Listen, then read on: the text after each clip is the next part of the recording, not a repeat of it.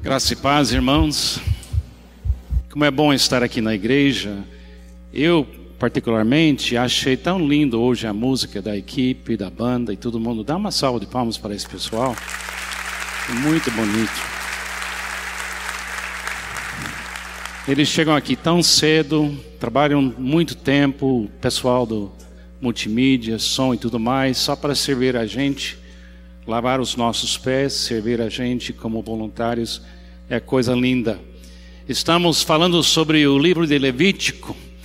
Pastor Sidney tem um homem, homem de coragem, porque Levítico, como ele descreveu, é, é um livro como se fosse a, como se fala, a bula do medicamento da Bíblia. Ninguém lê. Quem já começou a ler a Bíblia de capa a capa e parou em Levítico? Levanta a mão e confessa seu pecado. aquela, aquela intenção do, do primeiro de janeiro, em fevereiro bate em Levítico e você se fica perdido lá lendo a bula da, da espiritualidade do livro de Levítico. É assim mesmo. E quando o Sidney falou que a gente ia passar esse tempo no Levítico, eu levei um susto, né? porque não é fácil, mas quando você coloca Jesus no meio de qualquer assunto, a luz brilha e sai coisa lindíssima. Então eu estou impressionado com a, a, essa visão da igreja de falar todo domingo sobre Jesus e achar Jesus em cada capítulo da Bíblia. Então outra coisa para apoiar a nossa igreja, nossa formação espiritual, recomendamos alguns livros para que alguém que quer realmente conhecer um pouco mais. O autor Timothy Keller é uma recomendação. Qualquer livro escrito por Timothy Keller pode ler. É um teólogo, um pastor em Nova York, super bem conhecido. É um homem que anda com Jesus e essa é chamada justiça generosa, a graça de Deus e a justiça social. A graça de Deus e a justiça social. Para quem está interessado nesse assunto, esse é o livro. Pode achar na nossa na Megastore e você vai gostar bastante. Daqui a pouco eu vou abrir aqui na minha meu iPad, na minha Bíblia, a Levítico capítulo 22. Mas antes de entrar no assunto desse capítulo de pureza, de limpeza, de saúde, eu queria falar um pouco sobre o Antigo Testamento. Porque como pastor, que tem trabalhado com igrejas mais de 43 anos como pastor consagrado, eu tenho percebido que as pessoas fora da igreja e as pessoas dentro da igreja, eles têm um problema com o Antigo Testamento. Eles têm uma ideia do Antigo Testamento que é uma perspectiva errada. Eu queria ajustar essa pers perspectiva, se talvez você tenha essa perspectiva na sua mente. A perspectiva perspectiva é mais ou menos assim.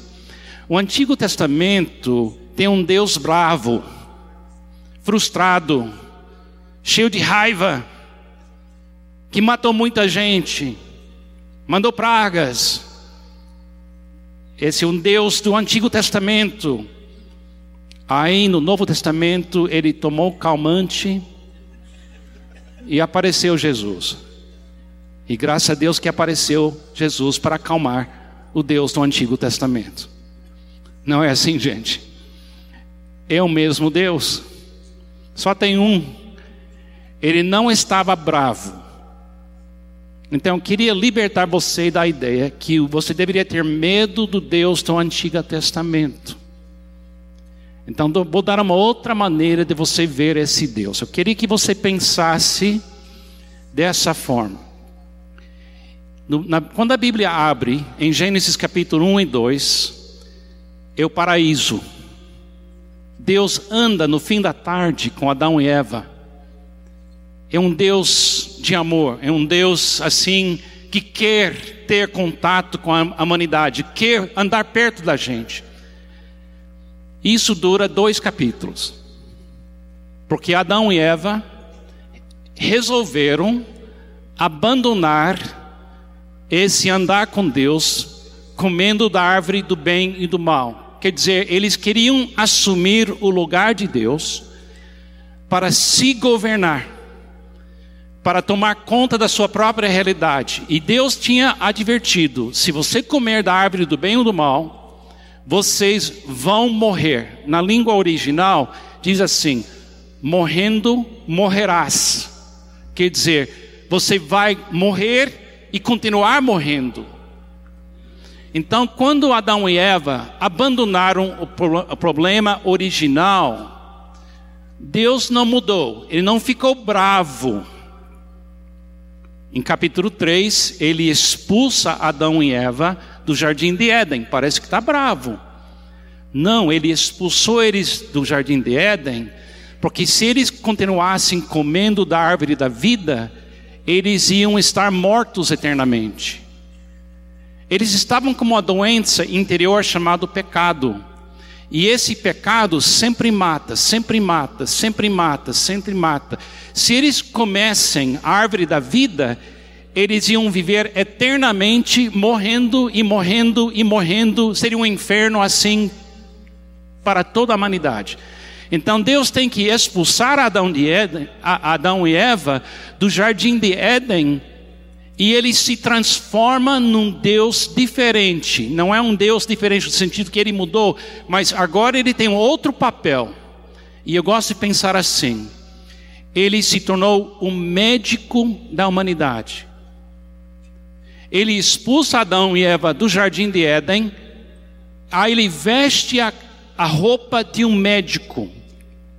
Ele vai com eles ele sai do paraíso junto com eles. Se lembra quando Caim matou Abel? Deus estava presente como médico daquela família.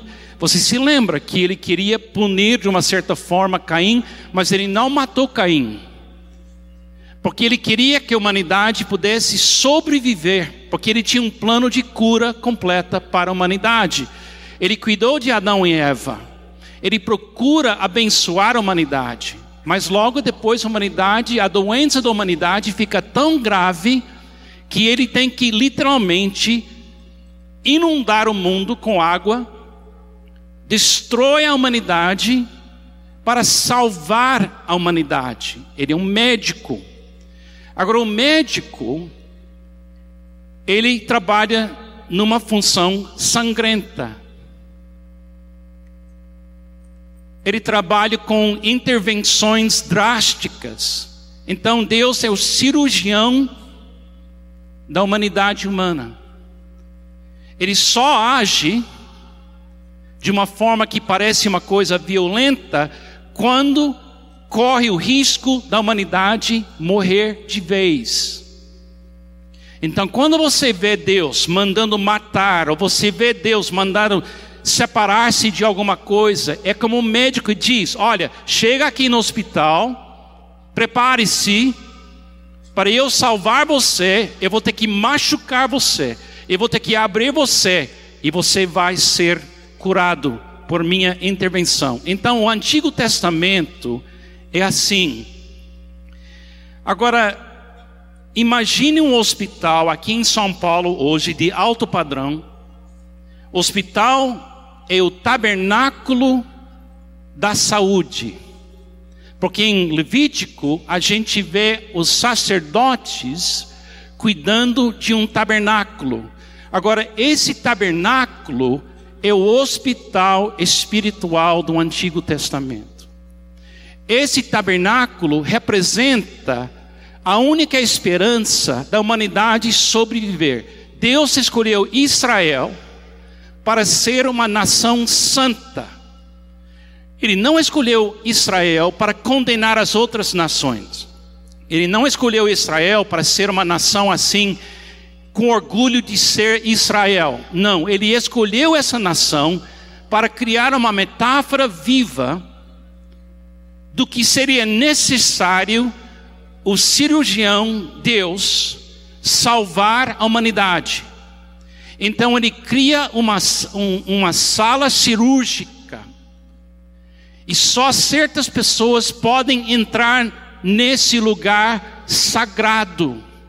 E são chamados sacerdotes. São os filhos de Arão. E tem regras. Então imagine esse hospital em São Paulo. e hoje de manhã vai ter cirurgias. Vamos imaginar que nesse hospital das clínicas vai ter uma sala cirúrgica, uh, uh, cirúrgica 10 cirurgias. E o paciente chega. O que tem que acontecer dentro daquela sala cirúrgica antes do paciente entrar? Tem que limpar. Tem que tirar toda a infecção. E também, cirurgião não pode ter doença. E também quem trabalha tem que ser uma pessoa limpa, que, que, que não passa doença, mas tem capacidade de fazer cirurgia. Agora, imagine hoje, numa sala de cirurgia em São Paulo, que vem uma pessoa de mil anos atrás. Agora, usa a sua imaginação. Essa pessoa de mil anos atrás. Mil anos atrás não existiu cirurgia como nós temos. Não tinha uma maneira de fazer a pessoa dormir para ser operada. E a gente traz essa pessoa de mil anos atrás, e a gente leva ela sem explicação para o hospital das clínicas e leva ela para uma sala de cirurgia, para ela ver medicina moderna.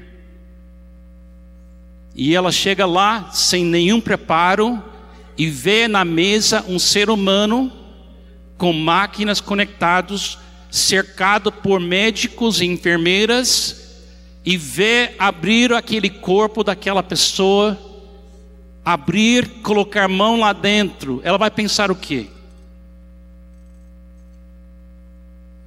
É tortura. É ruim. Que é isso?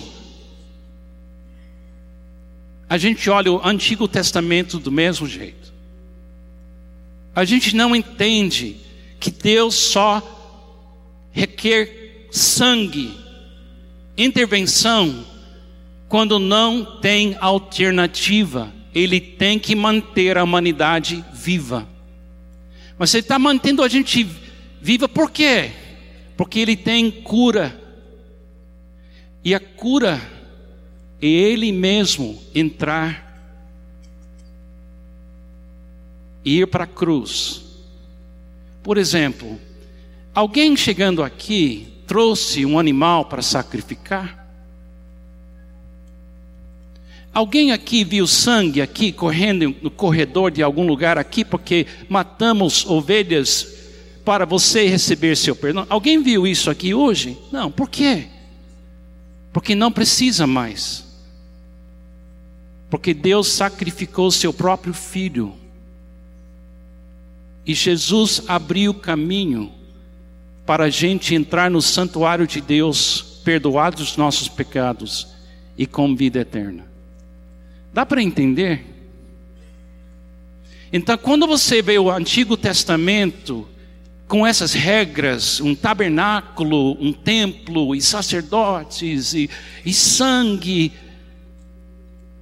você está vendo uma ilustração de um Deus cirurgião. E esse Deus cirurgião agora vive em você. Fez morada em você. Porque agora que Jesus é a cura, ele colocou Jesus em você, não somente para perdoar você, mas para completar a cirurgia, para limpar você para sempre e restaurar a sua saúde. Faz sentido? É muito bonito. Agora deixa eu ler o trecho. Vamos voltar no tempo. Milhares de anos atrás, eles não sabiam de Jesus, só sabia que precisa de perdão. Então Deus criou uma sala de cirurgia chamado o tabernáculo e escolheu a família e descendentes de Arão para ser seus representantes, trazendo pessoas para a sala de cirurgia, o tabernáculo, para oferecer seus sacrifícios e ganhar de novo perdão e saúde espiritual. Olha as regras, são bem semelhantes às regras para quem entra numa sala de cirurgia. Versículo, capítulo 22, versículo 1. Então o Senhor diz, ah, disse o Senhor a Moisés: Diga a Arão e seus filhos que tratam com respeito às ofertas sagradas que os israelitas me consagraram, para que não profanem, profanem, profanem o meu santo nome. Eu sou o Senhor. Avisa-lhes que em suas futuras gerações alguns dos seus descendentes estiver impuro quando se aproximar das ofertas sagradas oferecidas no santuário, que os israelitas consagrarem ao Senhor, será eliminado da minha presença. Eu sou o Senhor. Nenhum descendente de Arão que tenha lepra ou fluxo de corpo poderá comer das ofertas sagradas até que esteja purificado.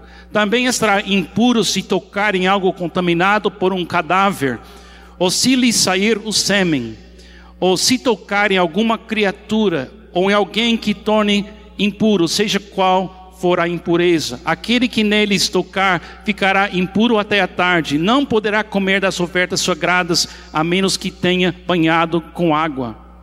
Depois do pôr do sol será puro, então poderá comer as ofertas sagradas, pois são do seu alimento. Também não poderá comer animal encontrado morto ou despedaçado por animais selvagens, por se, tornaria, se tornaria impuro por causa deles. Eu sou o Senhor. Os sacerdotes que vão entrar na sala cirúrgica espiritual, o santuário, ah, obedecerão os meus preceitos para que não sofram as consequências do seu pecado, nem sejam executados por tê-los profanado. Eu sou o Senhor que os santifica. Deus no Antigo Testamento é o médico da humanidade, cirurgião que nos salva.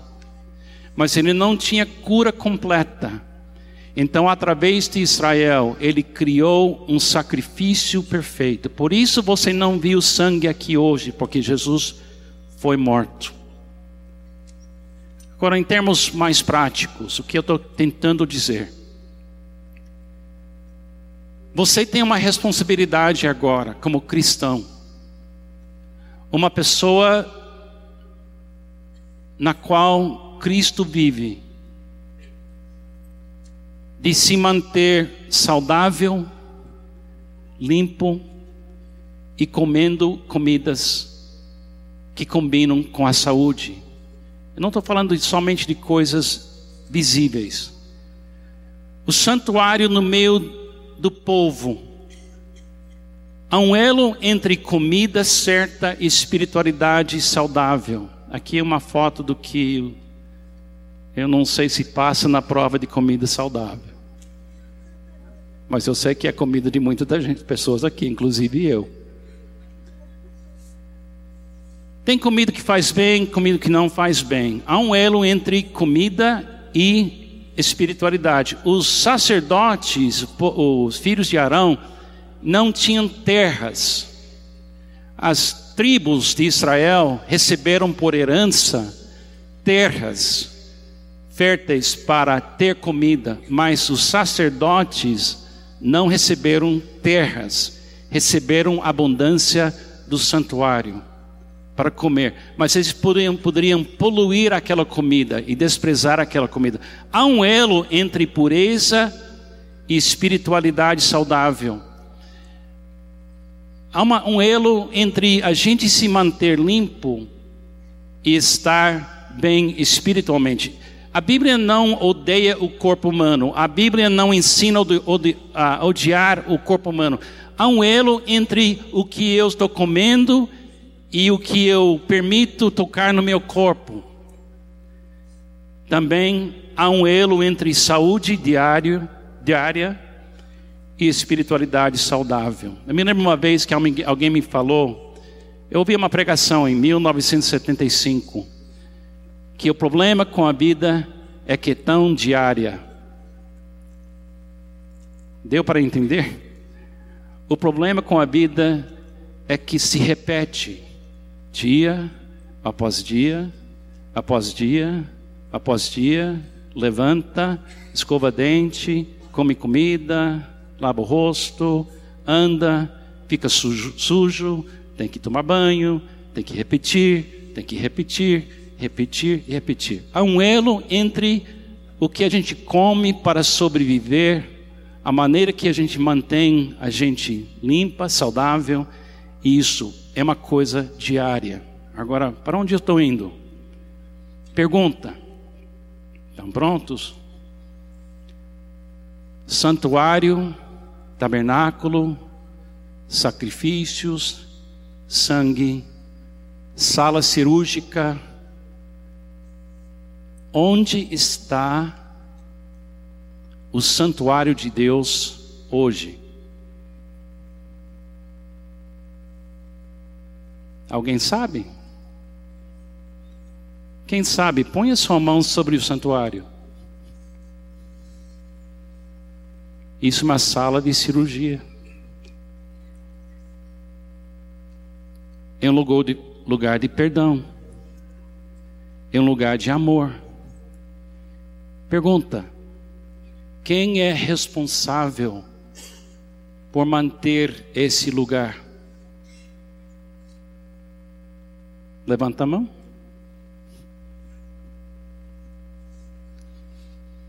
Está limpo?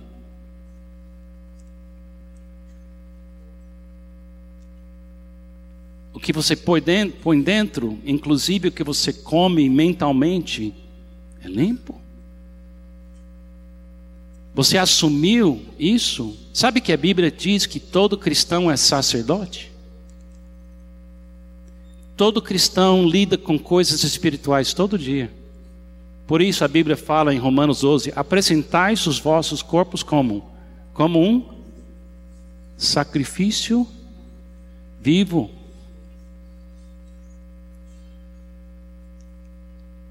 Santuário começou no jardim de Éden. O santuário foi Deus com Adão e Eva. Perdemos o santuário e fomos para o mundo e Deus foi atrás. E ele foi atrás como cirurgião para salvar a humanidade da morte até ele pudesse finalmente fazer o ser humano seu santuário. E todos nós juntos somos o santuário. Olha o versículo lindo, 1 Coríntios capítulo 3, versículo 16 e 17. Vocês não sabem que são o santuário de Deus? E que o Espírito de Deus habita em vocês? Se alguém destruir o santuário de Deus, Deus o destruirá. Pois o santuário de Deus, que são vocês, é sagrado. Tudo que você faz com seu corpo é espiritual. Tudo que eu faço com meu corpo é importante. Tudo que sai da minha boca, tudo que entra, é um assunto espiritual. Não podemos dividir as coisas em coisas materiais e espirituais, ou seculares e espirituais porque somos o santuário do Senhor. Outro versículo, 1 Coríntios capítulo 6, versículo 19. Acaso não sabem que o corpo de vocês é santuário do Espírito Santo que habita em vocês?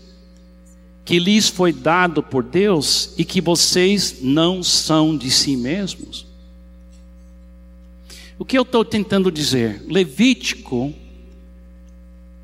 é um livro que fala como é coisa séria o uso do espaço sagrado, a comida sagrada, a limpeza e tudo mais. Hoje, por exemplo, se você fosse para o Hospital das Clínicas e tentasse invadir uma sala cirúrgica, eles vão chamar a polícia. Porque você representa um risco para quem está sendo tratado. Deus não está bravo, gente, mas Ele é muito sério. Ele leva a sério o que Carlos faz com esse lugar. Por isso tem proibição de tantas coisas que eu não posso fazer com meu corpo. Eu não posso usar esse corpo como se fosse meu, não é meu mais. Não sou mais eu quem vive, mas Cristo vive em mim. É uma coisa séria. Jesus no santuário hoje, eu vou falar de três coisas, bem rápido. Jesus é a comida pura e perfeita de cada dia. O problema com a vida é tão diária. Cada manhã que eu levanto, aparece milagrosamente na nossa cozinha comida que a Pamela preparou para mim. Sabe por que a Pamela prepara comida para mim? Porque ela não quer acordar cedo, mas ela quer que coma bem. Então ela sabe também que eu não sei cuidar de nada, então, pela graça, ela me dá comida. É comida sagrada de cada manhã. E ela me deixa uma mensagem bíblica, um versículo bíblico. E ela diz: Eu te vejo na hora do almoço, porque aí ela aparece. Quando eu tinha filho pequeno, ela levantava toda manhã, seis, seis horas da manhã. Hoje em dia, só eu e ela mudou um pouco. Olha essas palavras de Jesus. Eu sou o pão da vida. Os seus antepassados comeram o manã no deserto, mas morreram. Todavia, aqui está o pão que desce do céu, para que não morra quem quer dele comer. Eu sou o pão vivo que desceu do céu. Se alguém comer deste pão, viverá para sempre. Este pão é minha carne, e eu darei pela vida do mundo.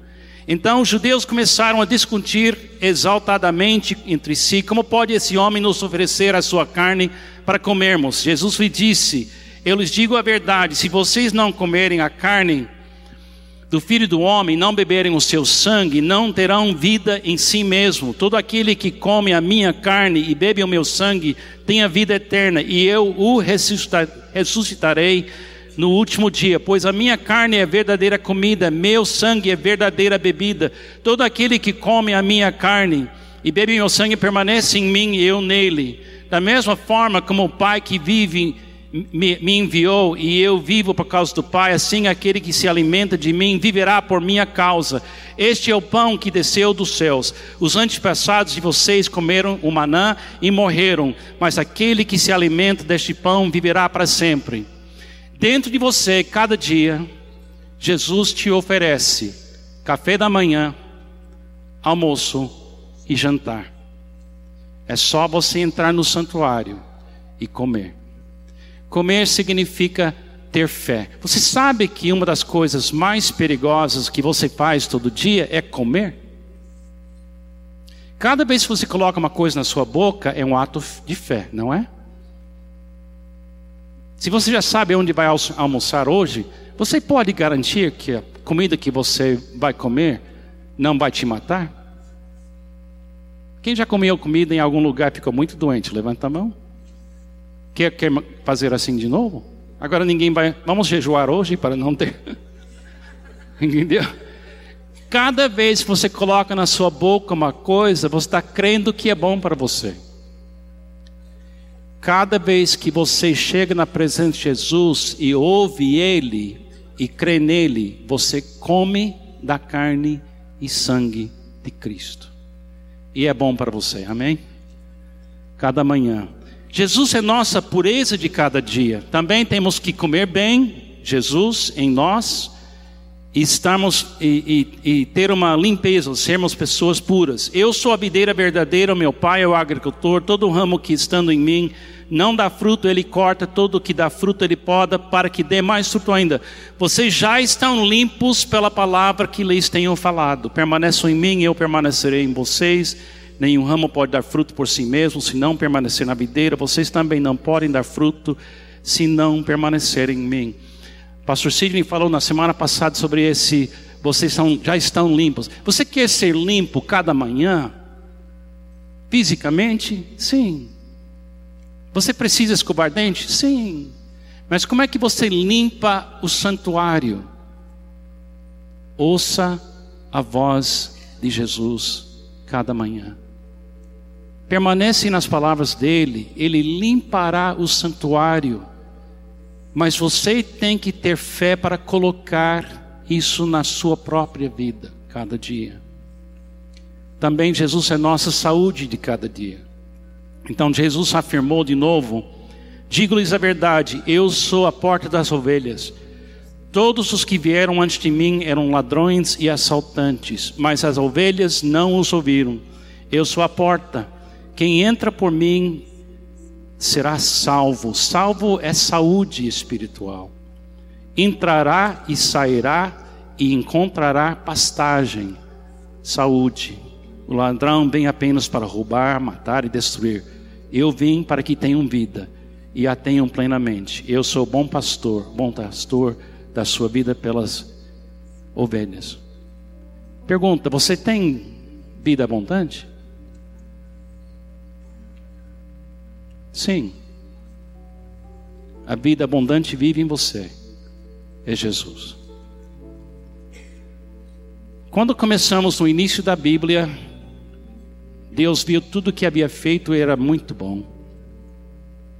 Em dois capítulos, tudo ficou no caos. Expulsou a humanidade do jardim mas foi junto como médico cirurgião para proteger a humanidade até a hora de uma cura perfeita se tornar carne e habitou entre nós e habitar entre nós o Cordeiro de Deus que tira o pecado do mundo. Agora nós não temos mais um tabernáculo visível. Nós não fazemos sacrifícios de sangue correndo aqui nos corredores tudo, tudo da realidade espiritual agora é resolvido dentro de você. Quem peca, confessa, e Ele é fiel e justo de perdoar você de todos os seus pecados. Mas, amados, você é responsável por esse corpo Porque quem vive em você só será visto se esse corpo está permanecendo na vida daqueles que vivem em nós. Cristo em mim, a esperança da glória. Ponha sua mão sobre o seu coração e fala comigo essas palavras. Jesus, que bom que o Senhor habita em mim a vida cristã inteira que eu vou viver já habita em mim. Porque para mim, o viver é Cristo. Não sou mais eu quem vive, mas Cristo vive em mim. Cristo é tudo, está em todos nós. Somos o santuário de Deus. Glória a Deus. Vamos orar. Obrigado, Jesus, pelo milagre que o Senhor fez morada em nós. Nos ajuda, Pai, para cooperar todo dia, para que o mundo possa ver que a porta está aberta para elas também. E a vida abundante é também para elas. É no seu nome que eu oro, Jesus. Amém.